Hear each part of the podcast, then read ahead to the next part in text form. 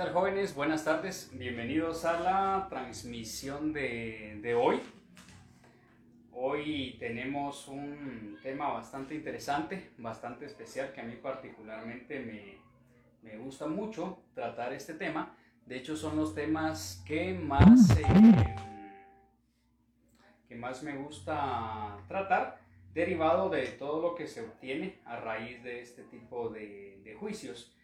Eh, pues no está de más eh, siempre recordarles que pues al final la idea de esas transmisiones es que podamos conversar unos minutos sobre esta temática tan, tan interesante y tan necesaria. En ningún momento pues esto pretende ser una asesoría formal como tal, sin embargo pues sí es el espacio para que podamos compartir y em, pues intercambiar ideas, ¿no? Pues ideas, experiencias y demás Insisto, la asesoría como tal, cada, eh, cada uno de ustedes, cada, persona, la puede buscar en, en el lugar que, considere. Lo importante es que ya empecemos a hablar de estos temas y que por supuesto empecemos a desarrollar conciencia, como comúnmente se menciona en estas transmisiones. Entonces, eh, pues para todos creo que ya sabido, mi nombre es Luis Catalán abogado y notario, pues tengo la oportunidad de compartir en esta ocasión sobre esta temática. Entonces el objetivo es que vayamos adquiriendo ciertos conocimientos, que vayamos compartiendo esta, mm, estas herramientas que de una otra manera vamos eh, adquiriendo a través de eh, platicar de esta temática. Entonces, eh, ustedes pueden hacer las preguntas que consideren eh, durante la, la, transmisión. Hoy tengo pues desarrollado un, esquema bien interesante. Es mi particular punto de vista de cómo se desarrollan las eh, relaciones entre el padre y la madre y de cómo pues al final este poco compromiso que puede haber de uno y de otro con respecto a sus hijos pues eh, se deriva en las problemáticas sociales que comúnmente vemos. Entonces les agradeceré. Igualmente eh, compartir la, la, transmisión si así lo desean. Pueden hacer sus preguntas. Hoy particularmente es un día bien interesante para mí. Hoy se notificó el allanamiento de un demandado, hablando de un juicio de declaratoria de paternidad y filiación. ¿Qué es el allanamiento? Pues es el hecho de que el demandado acepta las pretensiones de la parte actora, es decir, el demandado dice sí, sí estoy de acuerdo eh, y él considera que la niña, porque en este caso particular es una niña, es de él y pues prácticamente está diciendo sí al contenido de la demanda y demás. Y por otro lado también hay una sentencia favorable para una señora que pues sí le ha costado bastante el, el proceso porque ha sido pues complicado notificarle al demandado y demás y hoy pues la señora pues estaba bastante emocionada porque son dos niños, dos pruebas de ADN, el que el señor se escondiera, que no le lograran notificar. Y sí fue bastante tardado para ella el, el proceso. Sin embargo pues ella, como ella misma me decía, yo sé quién es el padre de mis hijos y pues voy a llegar hasta el final. Y en este caso pues como les digo se obtuvo ya una sentencia favorable y pues ya los niños fueron declarados como hijos del demandado. Vamos a quitarle un poco de volumen a esto porque no me interesa escucharme. Es probable que tenga um, la competencia de Marco Antonio Solís y no sé quién más que van a escuchar allá, porque acá cerca hay un negocio y hoy jueves creo que va a ser un día de bastante movimiento. No sé qué tanto lo van a escuchar, pero yo a lo lejos escucho ya alguna de sus canciones. Bueno, entonces acá tengo un esquema bien interesante que quiero compartirles. No sé, no necesariamente ustedes tienen que compartir mi, mi visión, eh, no necesariamente tienen que estar de acuerdo con lo que yo opino. Sin embargo, quise empezar de lo siguiente. ¿Cómo se origina un niño? Y no me refiero a la parte puramente biológica, ¿no? Porque de eso todos los adultos eh, lo sabemos, e incluso los niños, algunos. Entonces, ¿Cómo se origina un niño? ¿En qué entorno nace? ¿En qué condiciones en cuanto a la relación paterna de los padres nacen los niños? Algunos son nacidos dentro del matrimonio, es decir, son resultado de una unión matrimonial.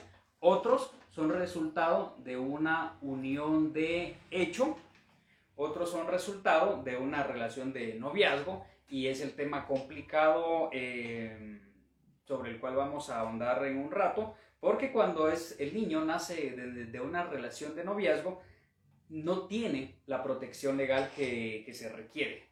También pueden ser resultado de una relación casual, creo que todos somos adultos y sabemos pues que hay muchos niños que sí o sí son resultado también de esto. Pueden ser también amantes, digamos, es decir, que uno u otro o ambos pueden tener ya una relación previa y sin embargo pues tienen eh, a alguien más. Y el tema quizá un poco más delicado es el de la violación, sobre el cual pues hoy no me quiero eh, pronunciar, pero todos sabemos que hay muchos niños que también son resultado de, em, de las violaciones. Cuando se da un embarazo del matrimonio, sucede lo siguiente. Em, pues el niño nacido dentro del matrimonio se presume hijo del, padre. Y si en dado caso em, hay un abandono de parte del, del padre, la madre puede venir y demandar al, a su esposo por alimentos para ella. Acá en Guatemala sucede una cuestión bien compleja con respecto a esto, porque el niño no ha nacido, por lo tanto no se le puede considerar, eh, si bien la constitución establece y, el código civil, si no estoy mal también, establece que se le considera nacido para todo lo que le favorece, pero para términos puramente prácticos no se fija una pensión alimenticia a favor de un niño que no ha nacido. Entonces cuando hay un matrimonio, es decir, cuando hay una pareja que está legalmente unida, entiéndase a través del matrimonio, eh, la madre sí puede demandar por alimentos para, em, para ella, más no para el niño. En este caso, eh, habrá que esperar a que el niño nazca y esto es como es, ha nacido dentro del matrimonio, pues no hay ningún problema porque se le presume hijo de. Para mí lo más eh, complicado es, y, es lo que comúnmente sucede, es cuando em, se da un embarazo en el noviazgo. Y al darse un embarazo en el noviazgo, prácticamente ni la madre ni, ni el niño tienen ninguna protección. Porque ¿qué es lo que pasa? Eh, la madre no puede venir y demandar por alimentos para ella porque no tiene derecho. Legalmente no hay vinculación entre ellos, por lo tanto el padre no tiene ninguna obligación. El esposo, la pareja, digamos, porque no, no vamos a llamarle esposo porque es una especie de, de novio, digamos, era su, era su novio, ¿no? Era su, su pareja, pero al no estar vinculados legalmente no existe una obligación para el señor. Y por lo tanto, en muchos casos, y esto es lo lamentable, las señoras eh, tienen que ver cómo siguen adelante con su, con su, embarazo, ¿no? Por el hecho mismo de no eh, tener esa, esa, protección legal em, derivado de su situación. Entonces, en ese caso particular, han de esperar a que el niño nazca y al nacer el niño, pues ya se le ha de iniciar un juicio de declaratoria, eh, ha de eh, realizarse una prueba de ADN y listo, eh, ya se, se, hace la, la, inscripción sin tanto problema. Acá pues las señoras simple y sencillamente pues van, inscriben solas al, al niño porque no tenemos un procedimiento tal cual como ellos lo tienen, me refiero a Costa Rica y otros países, entonces al final a las señoras se les complica porque tienen que pagar una prueba de, ADN, la cual pues obviamente no es eh, muy económica, es entre 3 mil y 4 mil quetzales, gastos con los que ha de correr la eh, demandante.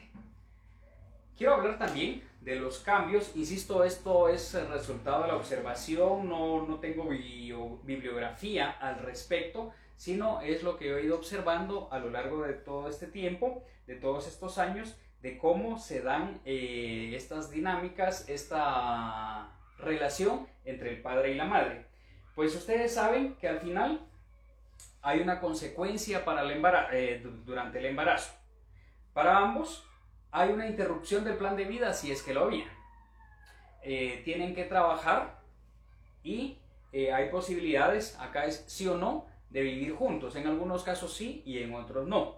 ¿Cuáles son los cambios propios eh, para la mujer? Pues obviamente a nivel físico sí o sí los hay, porque nosotros como padres, como, como hombres, no nos embarazamos, sino que son eh, las, eh, las, mujeres y mientras la naturaleza no cambie la, su, diseño, su, su forma de, de, manifestación, em, pues esto va a seguir igual. Entonces hay cambios a nivel físico, hay cambios a nivel familiar también. No todos los familiares ven con, buenos ojos que su hija quede embarazada. Para algunos es una especie de, deshonra porque pues, no se esperaban eso de la hija y entonces puede darse que le dicen que se vaya. Hay casos en los que echan a las patojas de la casa, hay casos en los cuales sí les dan apoyo y en otros casos eh, pues tiene la cumple de 18 años usted cobre porque ahora usted tiene el ejercicio de la patria potestad. Ya cuando el niño tenga 18 años, ya él adquiere capacidad legal y por lo tanto él ha de ser el que cobre. Pero algunos juzgados son del criterio de eh, que no se puede cobrar todos los años, sino únicamente los últimos dos años por la prescripción. Ahora que el niño, porque todavía es un niño, eh, legalmente hablando, eh, usted está en la posibilidad de cobrar todos los años adeudados. Y por favor, ya no dejen pasar más tiempo porque eh, si no se les, se les complica eh, el tema. Y si tiene dirección y demás, pues por favor eh, accione. Bueno, entonces también hay cambios propios del hombre. Digamos, a nivel físico, insisto, nosotros no tenemos ningún, ninguna afectación por el hecho mismo de que no, pues, no tenemos digamos, quien más sufre la, la crítica a nivel social, el, el, juicio, es la, la, mujer, porque digamos, acá nosotros estamos con el estereotipo de la mujer o la santa o la prostituta, digamos, y, y entonces al estar en esos dos extremos, o es una mujer que nunca hace nada aparentemente, o ella se le tilda de lo, de lo contrario, y entonces como, como sociedades y demás, como que nos manejamos en esos dos... Mm, estereotipos. ¿Cuáles son las actitudes eh, del hombre? En muchos casos, y quienes lo han vivido no me dejarán mentir, hay miedo. ¿sí? Hay miedo, eh, mira, ese niño no es mío, te hubieras protegido, o mira, ya no vas a saber más de mí. O la otra actitud es la responsabilidad. Lamentablemente la responsabilidad es la menos común. Insisto, estamos hablando de los niños nacidos o los embarazos resultado de la relación de, noviazgo que yo eh, considero que no debieran darse en ese momento, pero en fin, se dan. Entonces, las actitudes del hombre por lo general son esas dos. Eh, pues son, son esas. O sea, el miedo, la irresponsabilidad, el te hubieras cuidado, el reclamo, abortarlo, no es mío, saber de quién es saber ni con quién más andás, o la menos frecuente, o sea, la menos común, es la responsabilidad. Actitudes de la mujer, por supuesto que en muchos casos hay, hay miedo, y también sucede también algo interesante que cuando informa al hombre puede sentirse dos maneras, o apoyada, que son pocos los casos, o abandonada. Al sentirse abandonada, también a futuro, esto crea una especie de resentimiento, eh, aparte de la carga emocional y del todo el descontrol a nivel físico que, se da porque está formándose el, el, nuevo ser, al final se crea una especie de resentimiento y por eso es que en muchos casos dicen, no, pues yo me voy a hacer cargo sola, y, pero eso sí, no te vas a acercar a mi hijo, eso sí, no te queremos cerca y demás, y en muchos casos mantienen esa postura. Sabemos que para una mujer es muy complicada porque también puede darse eh, el que sea despedida del trabajo o que no le den trabajo por estar embarazada o que eh, tenga que dejar de trabajar por el proceso mismo ¿no? de, la, de la concepción, del, del embarazo como tal. ¿Qué opciones tiene la mujer al estar sola? Las que he observado no están en orden de importancia ni nada por el estilo, pero sí podría em, asegurar que son algunas de las opciones que, tiene. Abortar. Pues una mujer, em, y como lo he dicho en algunas transmisiones, Eh, acá en Guatemala es más común el aborto de lo que nos imaginamos, esté permitido o no legalmente, esté permitido o no religiosamente, haya juicio o no eh, moral. Igual hay embarazos, perdón, hay abortos, ustedes saben que algunos son espontáneos y otros son eh, ya previamente pensados y demás. Y pues como no es el momento ni el, espacio para, para, juzgar y decir si está bien o está mal, sino simple y sencillamente estoy eh, describiendo algunas de las conductas. La otra opción es abandonar, abandonar al niño al nacer. Ustedes saben, y hay muchas historias, las cuales hay un niño que apareció en un basurero, en un centro comercial, en los baños de algún lugar, en todo el país y no solamente acá en Guatemala. Entonces eh, nace el niño y lo abandonan en alguno de estos lugares. En algunos casos los niños logran sobrevivir y pues lo llevan a los hogares que, que, se encuentra porque obviamente no se sabe quién, quién es la madre, es decir, es un niño abandonado. En algunos casos eh, puede continuar con vida y los bomberos o algunas otras personas los encuentran y pues les dan el auxilio correspondiente, los llevan a un hospital y posteriormente a, eh, los institucionalizan porque no hay ninguna persona responsable. La otra opción es si no está el padre, la madre pues se hace cargo sola del, embarazo conforme considera y puede y cuando nace el niño lo da en adopción. Adopción legal, o sea, no, no es así como que lo, entregó y lo regaló, no, sino estamos hablando de un proceso legal de, adopción eh, y como es la madre, eh, la única que está presente es la única que puede decidir sobre esa situación y tiene la libertad o no para hacerlo.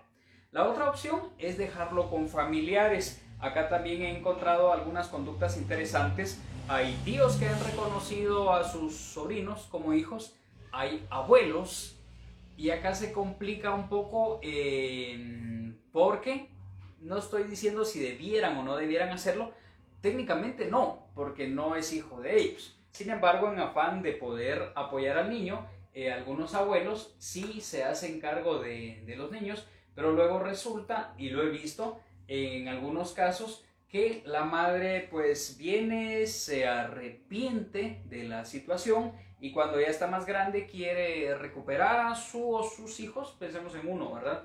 A su hijo, pero lamentablemente no es hijo legal de ella y por lo tanto no puede exigir nada, porque ya los abuelos hicieron el favor, digamos, por supuesto, con buenas intenciones y demás, pero no es algo que, que debiera de hacerse porque pues no, no, no, es hijo de ellos. Aunque por supuesto hay muchas historias también en las cuales, en las cuales los niños eh, tienen un mejor futuro cuando se dan este tipo de situaciones y un familiar, entiéndase, algún tío eh, o los abuelos se hacen cargo de, estos y pues eh, tienen una mejor vida, un mejor futuro. Pues la otra es eh, hacerse cargo sola, es decir, em, debido a que ella estuvo sola en el embarazo, algunas no piden nada al, padre, deciden seguir con no solamente con el embarazo, sino con el niño como tal. Algunas no, demandan y pues no, no, les interesa, no deciden, deciden no hacerlo. Entonces, y la, también la otra opción es eh, hacerse cargo juntos. Y esta dinámica la he observado de dos maneras. Hacerse cargo juntos implica que María sigue en su casa junto con su familia, eh, son alguna especie de, pareja, o sea, se siguen encontrando y demás, pero no viven juntos. Simple y sencillamente María vive en su casa, cuida al niño, eh, Pedro trabaja, aporta mensualmente para el niño, el niño fue reconocido por, por él y ambos se hacen cargo, mas no forzosamente forman un hogar. También acá he encontrado una cuestión interesante en la que la madre, por lo general la madre, no tanto el padre, pide, exige, condiciona que se vayan a vivir juntos. De lo contrario, ya no van a estar viviendo, ya no va a poder ver al niño y demás, y se crea un conflicto entre ellos. ¿Sí? Ojo que aquí estamos hablando de ya el niño nacido, ya la madre en esta situación de querer formar un hogar, eh, sugiere, pide, exige, condiciona al padre de su hijo para que formen un hogar. En algunos casos les funciona y en otros no. En algunos casos eh, están mejor cada quien por su lado y en otros casos, muy contados a veces, sí logran crear una dinámica de buena comunicación y demás, pero son excepcionales. Porque también no vamos a, a mentirnos nosotros mismos que pues prácticamente estos adultos, sin importar la edad que tengan, no estaban buscando un hijo en ese momento y pues simple y sencillamente eh, pues se dio el embarazo en estas condiciones. Consecuencia para, para la mujer, esto eh, lo quise traer otra vez acá porque acá encontré otros elementos. Hay un juicio social, sí o sí, puede haber un reproche familiar y cuando hay plan de vida se da una interrupción del mismo. Eh, tiene que trabajar, puede eh, dejar de trabajar en virtud del despido que se da. todo el mundo sabe que legalmente no debiera darse un despido en estas condiciones, sin embargo se hace. O sea, vienen los patronos y dicen, no, pues esta señora no me va a ser productiva, tengo que darle su, eh, ¿cómo le llaman? Prenatal, postnatal, o sea, todo este periodo de de descanso prácticamente y aún así pues le va a tener que, pagar y demás. Entonces en muchas empresas despiden a las eh, señoras en estas condiciones o resulta que nadie le da trabajo. Y si estaba estudiando debe interrumpir la universidad. Como les decía, consecuencias para el hombre, eh, pues no hay mayor juicio social y en algunos casos derivado pues de la cultura, puede ser considerado como un cabrón, como, como un héroe, como a la que, que, que, pilas y ya embarazaste a aquella, ahora embarazaste a esta otra y luego a esta otra. Eh, la familia no reprocha por lo general, salvo eh, casos contados. yo he visto, pues no, no, me lo contaron, yo lo he visto, donde la em, abuela paterna, es decir, la madre del patojo, dice, ella se hubiera cuidado, eh, ella ya sabía que él no trabaja, que él no es responsable y demás, y pues quién la manda a andar de ofrecida y demás. Este tipo de frases he oído. Em, no siempre tiene que trabajar, estamos hablando del hombre. Em, no tiene que ni trabajar ni dejar de trabajar, entonces en ese sentido no nos eh, vemos afectados. Tampoco somos, despedidos del trabajo, por lo que les decía que no hay una... No, nos embarazamos nosotros, tampoco tiene que interrumpir la universidad ni nada por el estilo. El tema delicado, como lo he comentado en diversas transmisiones, es que la madre se haga cargo sola de sus hijos. Esto sí para mí es profundamente delicado porque las historias se repiten. Yo no puedo asegurarles el por qué porque no tengo estudios al respecto, pero sí, cuando yo observo el árbol genealógico de la madre, por ejemplo, viene la madre, resulta que a ella no la reconocieron, así como, y claro, ahora se está repitiendo la historia porque ahora su hijo no se lo quiere reconocer. O a veces a ella sí la reconocieron, pero al abuelo materno no lo reconocieron, entonces se saltó una generación. El abuelo materno no es reconocido, él sí reconoce a su hija, pero luego resulta que en la siguiente generación, es decir, su nieto, no es reconocido. Y es para mí bien fácil ubicar que lo que están viviendo Juan y María no es nada nuevo en su árbol genealógico. Son historias bastante comunes y que no son de los vecinos, son de ellos mismos. O a veces resulta que eh, Juan, que no quiere reconocer a su hijo, él es el que no fue reconocido y ahora igualmente está repitiendo la historia. Y pues, ¿qué más tendría que explicar al respecto? Considero que nada, hablando de este tema particular. Entonces, como les decía, para mí lo delicado es cuando viene eh, la madre y se hace cargo sola. No es que no pueda, no es que tenga la obligación de demandar y demás, pero para mí sí es delicado porque ¿qué le estamos enseñando a nuestros hijos? Nuestros hijos hacen lo que les, no lo que les decimos que hagan, sino lo que nos ven hacer. Entonces si la madre se está encargando sola de su hijo, ¿qué le está enseñando al varoncito? Pues que cuando él sea grande puede embarazar a cualquier mujer que ella, eh, que él se puede ir y que la madre de su hijo se va a hacer cargo. ¿Por qué? Porque así le enseñó su mamá. Su mamá le, enseñó que son las mujeres las que se hacen cargo de los hijos. Él no. Él solo puede ir y embarazar a pues cuantas patojas quieran y lo permitan. ¿Sí? ¿Qué se le está enseñando a la niña? Que para mí es la que lleva la peor carga. ¿Sí? Porque como les decía, nosotros como hombres no nos embarazamos, sino son las mujeres. Y pues em, es la que muy probablemente vaya a vivir todo este tipo de situaciones. Por supuesto que esto no es predictivo, no estoy diciendo que todo el mundo está condenado, pero derivado, insisto, de las historias y para quienes están viviendo este tipo de situaciones no me dejarán eh, mentir, no, no lo negarán, que ya lo vivieron personas muy cercanas dentro de su árbol genealógico, él o ella, pero sí o sí son historias muy conocidas por, eh, por ambos, tanto para el padre que no quiere reconocer como para la madre a quien no le quieren reconocer a su hijo. Entonces, em, ¿qué corresponde cuando se da una situación de estas? Iniciar un juicio de declaratoria de paternidad y filiación.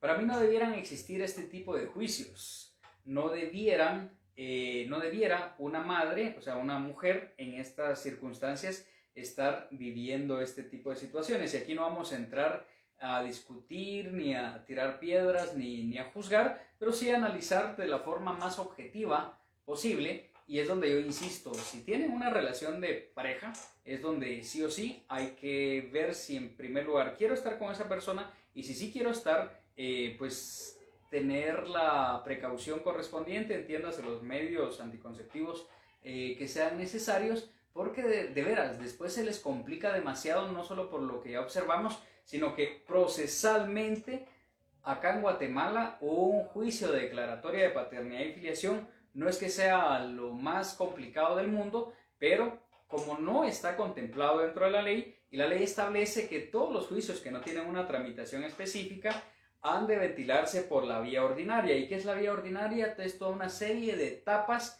que hay que agotar hasta obtener una sentencia por parte del juez. Y no solamente hay que tener plata para el abogado, sino que también hay que tener plata para la prueba de ADN. Y acá muchas mujeres eh, no tienen esos recursos, porque la prueba en el INASIF, no recuerdo, son 3.000 y algo, pues entre 3.000 y 4.000, 3.000 y 3.500, que sí o sí la madre ha de pagar. Como consultan algunas señoras, mire, hay posibilidad de que el, eh, pague el mandado no, inicialmente no. Inicialmente le toca eh, cubrir todos los costos del proceso a quien demanda. Después, por supuesto, que se le puede, eh, y dentro de la misma demanda, pedir y exigir que se le condene al pago de las costas procesales.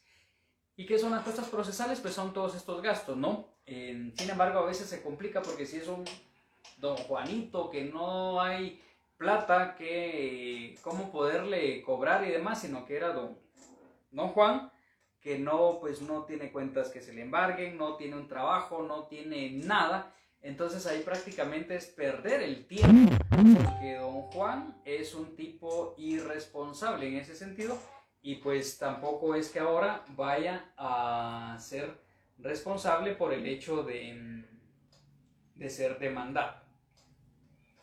Y después de esto todavía hay que demandar por alimentos. Entonces, de verdad, para quienes no están en estas vueltas, quienes tengan una pareja y no es estable, pues por favor tomen las medidas eh, que corresponden. Y si sí, y si aún así deciden continuar, pues igualmente. Entonces ya saben cuál hoy por hoy puede ser, de hecho es la vía para que un niño sea declarado como hijo del demandado.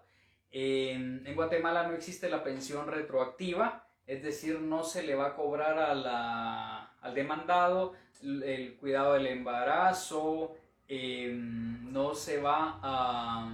O sea, todos los gastos del embarazo, el parto, etcétera, etcétera, no se le van a cobrar a él, tampoco los primeros años de, de vida del niño. Es decir, ¿por qué? Quizás suena un poco frío lo que digo, pero como no es hijo legal del demandado, no existe la obligación. Y al no existir la obligación ni moral ni legal, pues simple y sencillamente el señor no está eh, obligado a, pagar pensión alimenticia.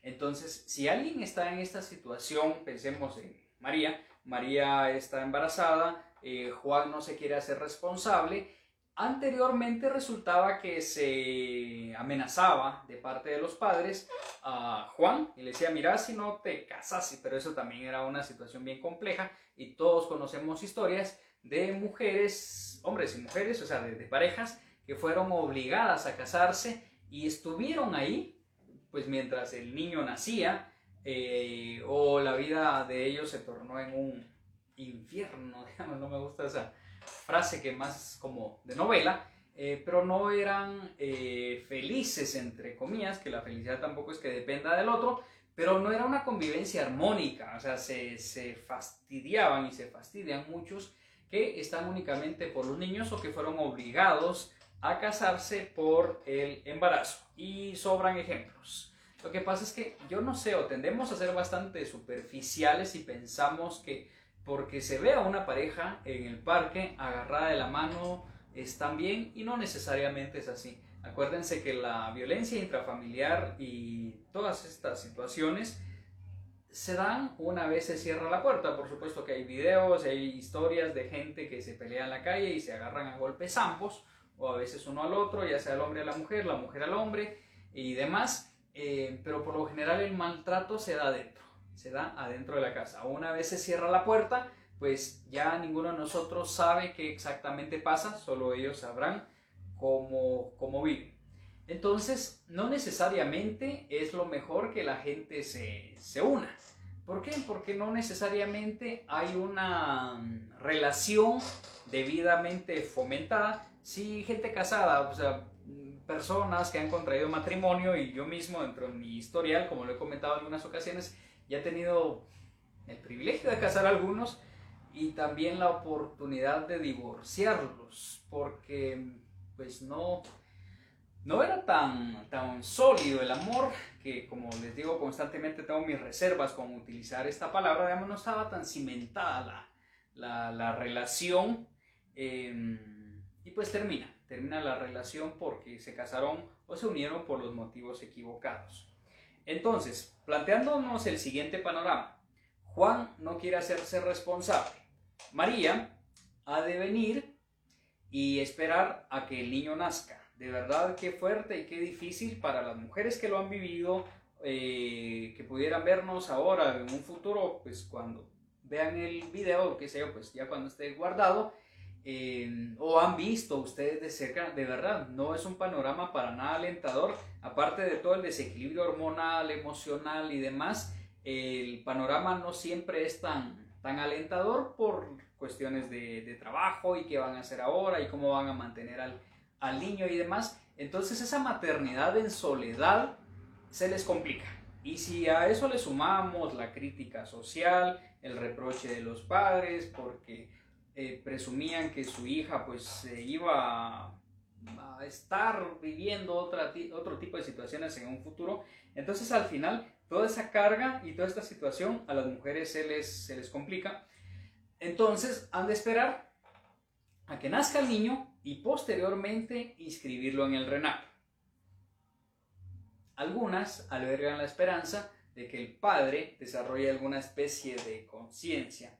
Pocos casos he tenido yo en los cuales la prueba de ADN ha salido negativa, de verdad, o sea, son dos, tres. Em, de ahí, por lo general, salvo excepciones, la madre sabe quién es el padre. O sea, y ustedes como mujeres, la mayoría de, las personas que están conectadas en este momento son, son mujeres, no sé si todas son madres o no, pero por lo general las madres, salvo excepciones, saben quién es el padre. Sí conocí una vez un caso en el cual vino María. María tenía un novio en Huehuetenango, por poner un nombre. Em, empezó a tener comunicación con alguien de mm, Jalapa entonces, eh, la noche anterior estuvo con su novio en Huehuetenango, viajó al día siguiente a Jalapa, dije, y luego resulta que ella quedó embarazada. Pero acá lo complicado es que ella no sabía quién de los dos era el padre. Entonces ella preguntó, bueno, ¿y a quién demando? La verdad es que es complejo porque yo no le podría decir, ah, bueno, ¿con quién estuvo? Por supuesto que si lo hablamos, ¿no? Eh, ¿Con quién estuvo primero? ¿Con el de Huehuetenango o con el de Jalapa?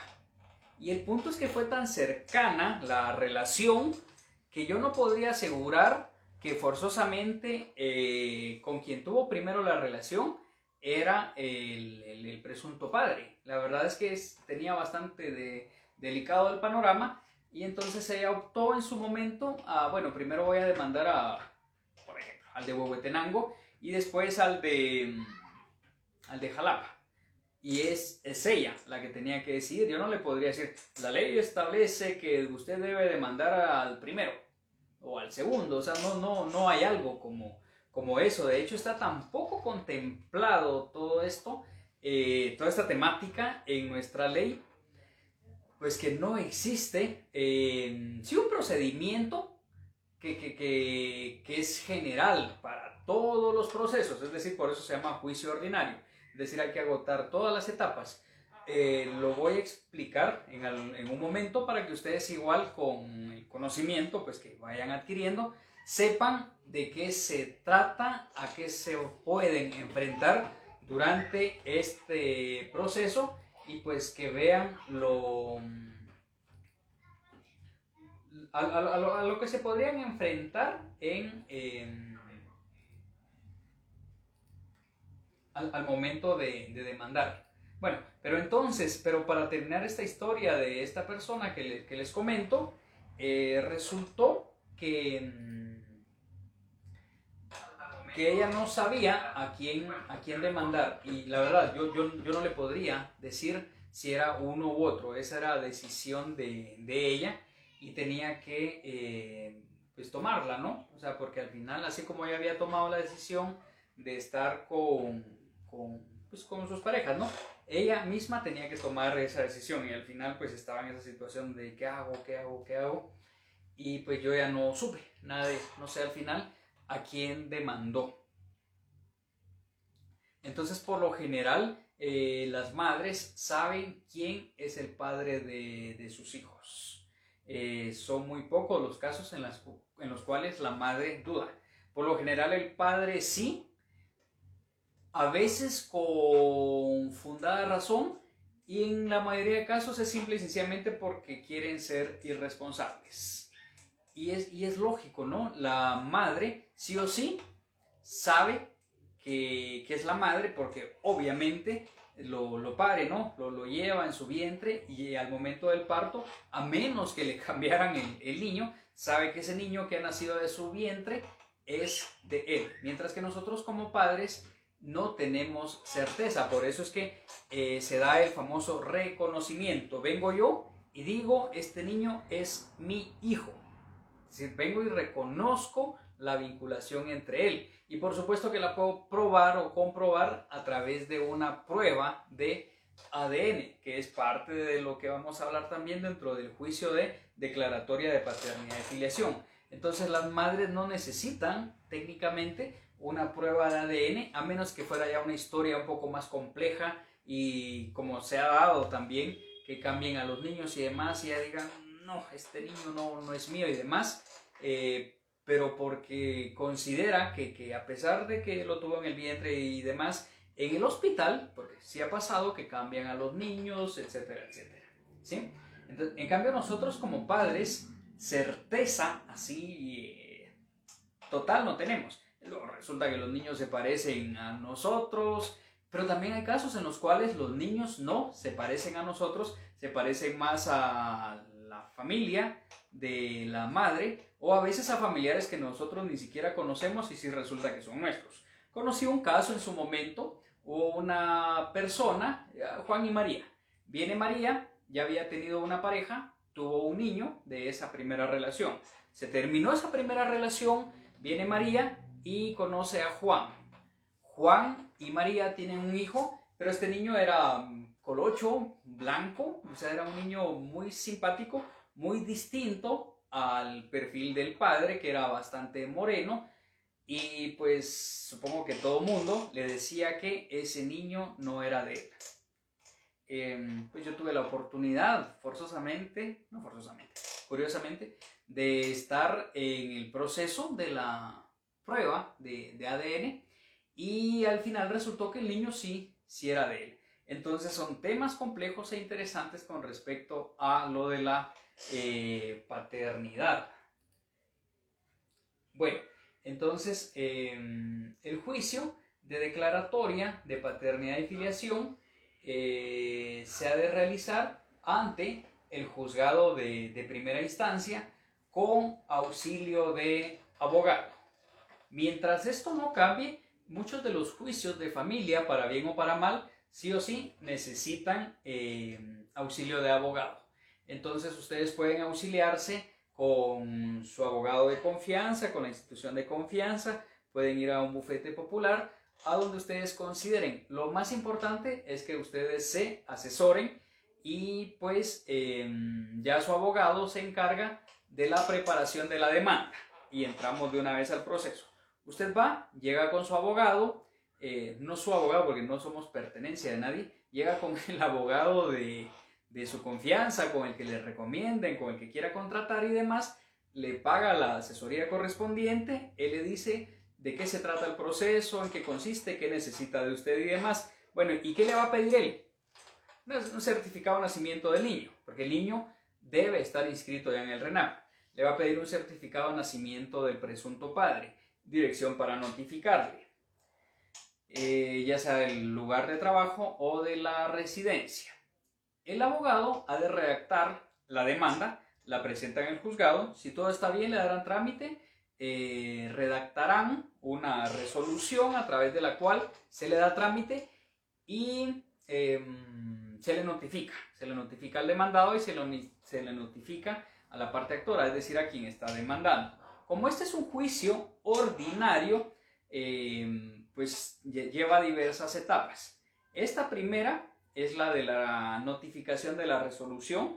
En algunos casos, solo en que se le notifique, la gente puede tardarse un montón porque que no es la dirección, que el notificador no encuentra la dirección, que está mal consignada, que ya no vive ahí, que la nueva pareja esconde al demandado, a veces los padres, a veces los hermanos, o a veces efectivamente ya no vive ahí. Y si ya no vive ahí, el notificador ha de abstenerse de realizar la notificación.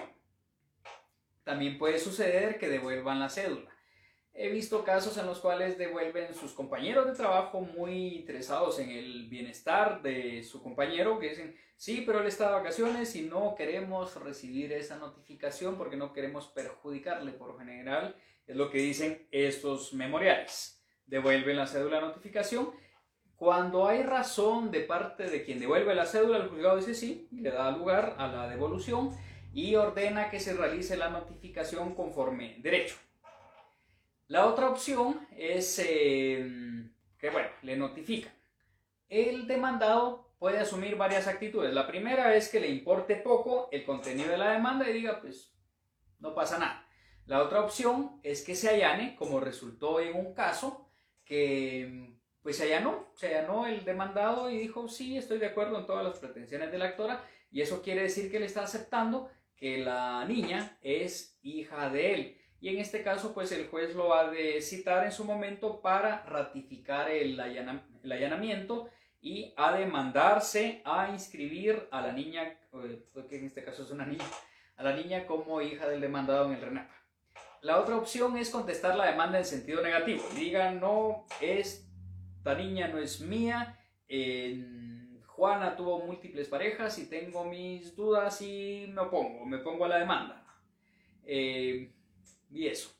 La otra es que también conteste la demanda en sentido negativo e interponga excepciones. ¿Qué es una excepción? Es un argumento de parte del demandado eh, es un medio de defensa inicial porque a veces una excepción puede traerse un juicio abajo.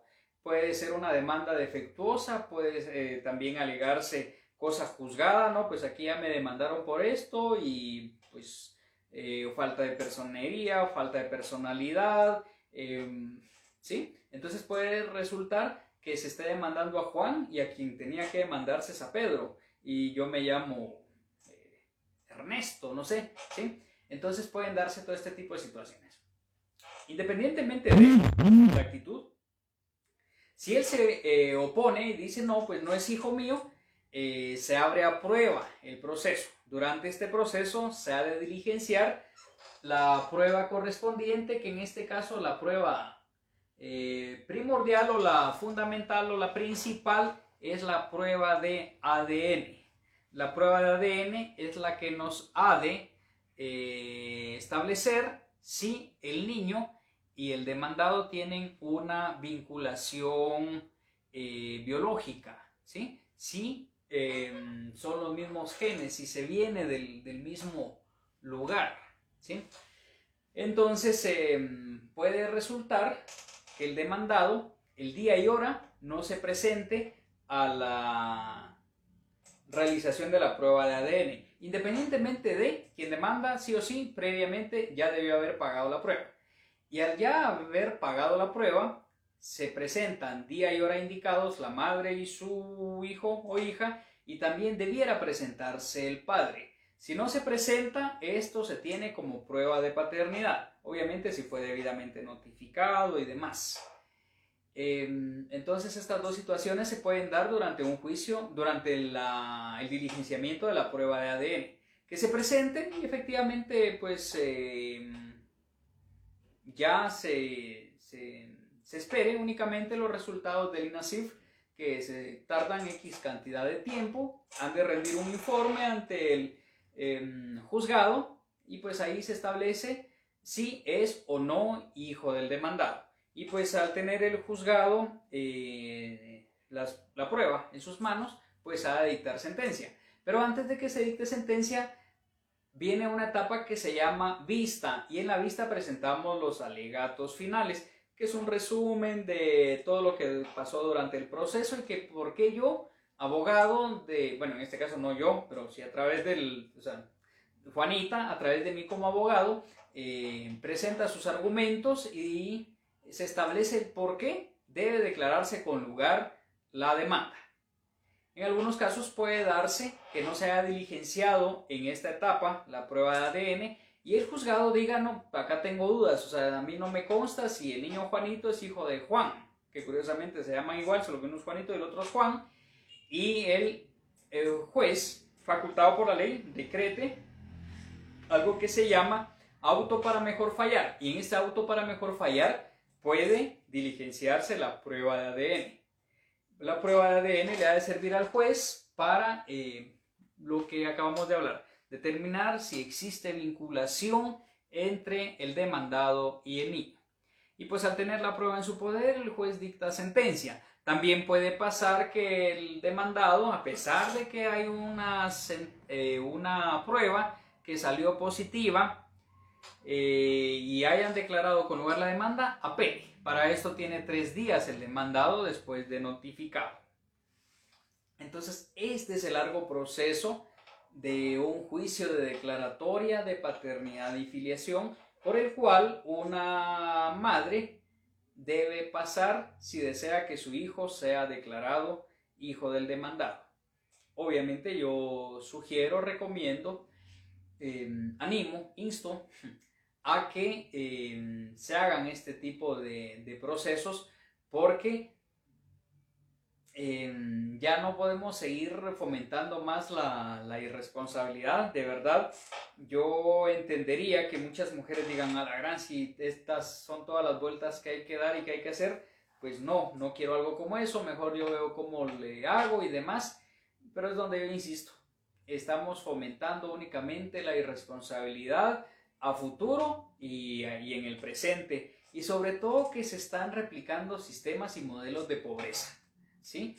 Porque al final la madre, por lo general, tiene que trabajar, deja al niño en manos de terceros. Lo ideal sería que bien cuidado, en algunos casos por familiares, en algunos casos los dejan solos y en otros casos los dejan en manos de personas que no siempre los van a cuidar bien abusan de ellos, no solamente a nivel físico, sino que también a nivel sexual y demás. y pues se está exponiendo al niño a una serie de mm, violaciones de sus derechos. ¿Y por qué? Porque a la señora le toca trabajar y no es que antes no trabajara o no tuviera que trabajar, pero se puede tener en mejores condiciones al niño si el padre también está aportando. Y acá no es eh, un favor, no es una ayuda y demás, sino que al final es una obligación y el Estado acá en Guatemala no se hace cargo de los niños sí cuando están en situación de abandono, pero por lo general, si existe un padre, es él, o sea, un padre, un progenitor, no importa si es el padre o la madre, son ellos a quienes se les delega, quienes se les encarga y quienes se les exige que se hagan cargo de sus hijos. Y quienes no, y cuando no hay, o cuando sí hay, pero son perjudiciales o son eh, nocivos para sus hijos, pues entonces ya se los darán a familia ampliada o en todo caso a un hogar. Entonces esto es lo, delicado de este tipo de, dinámicas. Y bueno, y como les decía, que las madres sí o sí tienen que trabajar y hacer esfuerzos superiores a los que hacían antes y sobre todo de verdad qué estilo de vida se le está dando a un niño así. No debieran los niños nacer en estas condiciones y no debiera eh, fomentarse más la irresponsabilidad porque qué bueno que Juan y María se quedaran solo con un niño, no, después de niño Juanito, hablando del padre, tiene un hijo con otras dos o tres más en el pueblo, en la aldea, acá en la ciudad, donde sea, y pues nos encontramos donde eh, casos en los que un solo padre tiene cuatro o cinco hijos con diferentes mujeres. Pues ahí que nada nuevo pues en la historia, pero ahora ya no es un orgullo, así que ah, mi abuelo era un gran hombre, porque dejó hijos regados por montones, dicen algunos, y él sí, no había mujer que se le escapara. Pero luego vemos todas las problemáticas que esto trae. Lo que pasa es que, como les digo, somos bastante superficiales para analizar y observar eh, las situaciones por lo general. Pero de ahí, sí o sí, hay una gran problemática, hay una serie de situaciones a nivel emocional que pues como no se ven, pensamos que no existen. Y entonces es ahí donde se están creando una serie de problemas mucho más complejos de los que tendríamos si se hacen responsables ambos. No es que el niño vaya a ser súper feliz, no es que el niño porque le estén dando una pensión o porque tenga un apellido, su vida se transforma de manera increíble, pero sí se le está enseñando sobre responsabilidad. Hay mujeres que dicen, no, pues con un apellido no se come. Y por supuesto que con un apellido no se come, pero se puede a través de ese famoso apellido exigir una pensión alimenticia para, para el niño. Eh, o que si es obligado no. Pues entonces, ¿cómo? O sea, porque no le nace la, o sea, voluntad no tiene. O sea, este tipo de personas interés en mantener a sus hijos no tienen, o sea, y no hay una vinculación afectiva en muchos casos no va a haber interés en relacionarse con los hijos, pero sí o sí eh, ha de exigirse una pensión alimenticia. ¿Para qué? Para favorecer las condiciones de vida del niño. Y como lo he dicho, no es que con 500 quetzales, 1000, 5000 o la cantidad que sea, se transforme la vida del niño, pero sí se le puede dar una mejor calidad de vida. Y lo más preocupante, insisto, son las historias a futuro que pudieran repetirse derivado de este tipo de situaciones cuando no hay acción por parte de la, de la madre, que ustedes como madres sí o sí tienen la, en el ejercicio de la, de la patria potestad el poder para venir y exigir lo que corresponda. Y ojo que no es para ustedes, el beneficio no es para ustedes, es un derecho del niño. El niño tiene derecho a la identidad y la identidad no solo es su documentito de identificación eh, o la certificación de nacimiento, no, es vengo de papá y de mamá. Conozco en alguna medida la historia de mi madre, pero de este lado está vacío. Es decir, ¿quién es mi padre? ¿De, de, dónde vengo? O sea, ¿cuál es mi, mi origen? Pues se quiere conocer, ¿no? Y de hecho hay muchas historias donde los padres, eh, los niños, hijos, los hijos, perdón, están buscando constantemente a sus padres porque pues quieren saber quién es el Señor que los, que los engendró. O O sea, quieren saber, o sea, quién es el Señor que, que, hizo favor de traerlos al mundo y demás. Entonces, hay una necesidad de, vinculación, hay una necesidad de conocer la historia, porque no solo venimos de una madre, también venimos de un padre. Y entonces al conocer únicamente el lado materno, falta, falta esa eh, otra parte de mi historia, de mi, de mi ser, digamos, o sea, de todo lo que yo soy, porque no vengo solo de una madre. Y entonces al final hay estudios al respecto que algunos niegan y demás, pero sí o sí hay también eh, afectación por la ausencia del padre, al igual que hay afectación por la ausencia de la madre. Y si se dan cuenta, pues los seres humanos por todo nos terminamos afectando, nos afecta pues todo prácticamente, pero siendo los padres figuras tan importantes, de hecho, todos nuestros traves, pero también todo nuestro potencial se origina de ellos. Entonces al final también es un favor el que se le hace al niño o a la niña el hecho de venir y em, que sepa quién es el padre. Hace muchos años las pruebas de ADN eran bastante caras, era bastante complicado el hecho de poder venir y acceder a, a una prueba, de verdad. O sea, sí se les complicaba mucho a las, em, a las madres el poder venir y, demandar. Y de hecho actualmente también, o sea, hay, hay señoras, eh, acá conmigo vienen tres tipos de personas, tres perfiles que los tengo bien identificados.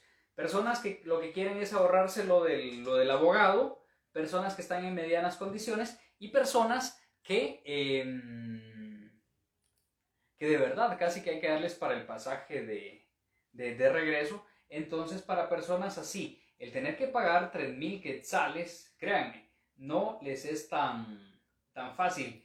Y, y no sé si, creo que, no sé si es la palabra adecuada el decir que molesta ver este tipo de historias porque em, vamos a leer algunos comentarios. Em, sé que ni es el tema, pero el papá de mis hijos me los quitó hace cinco años y me dijo que se los había dado el juzgado metropolitano, lo cual no es cierto, y no me deja verlos. Yo quiero recuperarlos ya que la madrastra los trata mal. ¿Qué puedo hacer? Necesito de su ayuda. Pues bueno, acá hay que... Em, esto, esto es con orden judicial, tal como aparentemente le dijeron a usted. Esto no, no es así como ahora me los llevo y listo. Em, y usted tuvo que haber sido notificada por supuesto que hay medidas de urgencia y si usted aparentemente los hubiera estado maltratando en su momento, em, pues la PGN y pues todas las instituciones encargadas sí o sí han de conocer el caso. Pero en este caso, para poder eh, usted recibir la asesoría correspondiente, debe tener la documentación necesaria, es decir, no únicamente las certificaciones de nacimiento de sus hijos, sino la, eh, el expediente completo para saber el por qué el juez, que sí está facultado por supuesto, le dio al padre de sus hijos em, la... Ahora también aquí hay, algo bien interesante. Una cosa es la guarda y custodia y otra cosa son las medidas de protección. Las medidas de protección sí las conocen los juzgados metropolitanos pero ya la guarda y custodia, esto es un tema que ha de conocerse en un juzgado de familia. Entonces yo no quiero ahondar más en el tema porque no sé concretamente qué, más pudo haber pasado, pero para que un juez se pronunciara, hablando de un juez de, niñez que es el que pudo haber conocido, tuvo que haber tenido elementos suficientes para poder decir los niños están mejor con temporalmente porque este es eh, una cuestión temporal, eh, no, no, no es definitiva y hay todo un proceso y tuvieron que haberle a usted notificado y demás. Pero bueno, eh, con gusto podemos comunicarnos y demás. Buenas tardes, tal vez respondieron a la pregunta, pero ¿cuál sería el proceso para demandar afinidad y lo reconozca? Sí, para demandar, supongo que tal vez es esto, es declaratoria de paternidad y filiación. Esto es con auxilio de abogado ante el juzgado de familia correspondiente. Todo el proceso ya lo expliqué y pues lo expliqué como para que tengan una noción general, eh, pero al final es, es, su abogado quien se encarga de todo esto. Por supuesto que sí es necesario que usted lo conozca como para estar involucrada y sabiendo por dónde puede ir la, el proceso y pues que usted también sea parte activa.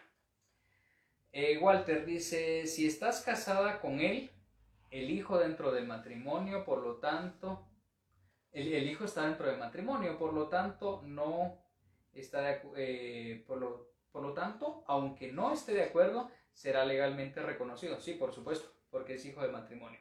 Buenas tardes. Si uno y si uno está casado y a causa de una gran golpiza que mi esposo hace años me dio, me quedé con mi corazón y una afección isquémica. Puedo pedir pensión por mí porque cuando estoy trabajando muchas horas mi cuerpo empieza a hincharse de manos y pies y tener complicación para respirar, tener eh, necesito hacerme una cirugía y será que habrá alguna ley que pueda ayudar para que el esposo me ayude con una cantidad monetaria que necesito. No voy a un hospital porque en estos tiempos vividos no hay atención médica. Quisiera saber si hay alguna ley que me pueda ayudar. Estoy casada por 18 años.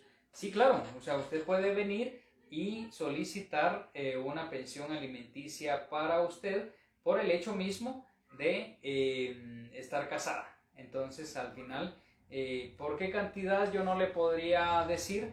Pero sí le van a fijar una, una pensión. Eh, Diego García hace una hora. Cleidy, buenas tardes. ¿Cuánto me deben? ¿Cuánto me deben muchos meses de pensión?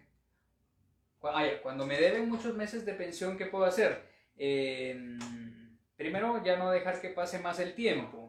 Eh, segundo, buscar la asesoría correspondiente, que puede ser con el abogado que usted considere, el abogado de su confianza, bufetes populares o cualquier institución, e iniciar el juicio correspondiente para eh, requerirle pago al demandado.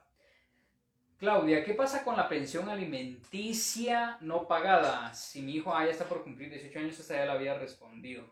Muchas gracias por el apoyo y la charla, Paola Sarceño. El papá de mi hija se me, se me ayuda mensual, se me ayuda mensual, pero no está reconocida por él. Me da miedo que en cualquier momento él se desaparezca y ya no me apoye. ¿Cómo puedo hacer para que yo perdón, para que lo, lo reconozca ya que dice que no es su hija. Bueno, es lo que acabo de comentar. Es a través de un juicio de declaratoria de paternidad y filiación con auxilio de abogado ante el juzgado correspondiente. Acá suceden dos cosas interesantes. Madres que quieren pensión pero no quieren reconocer a... Eh, perdón, que no quieren que sus hijos sean reconocidos y padres que están dispuestos a aportar pensión, pero no quieren reconocer a los niños. Entonces, ni una ni otra.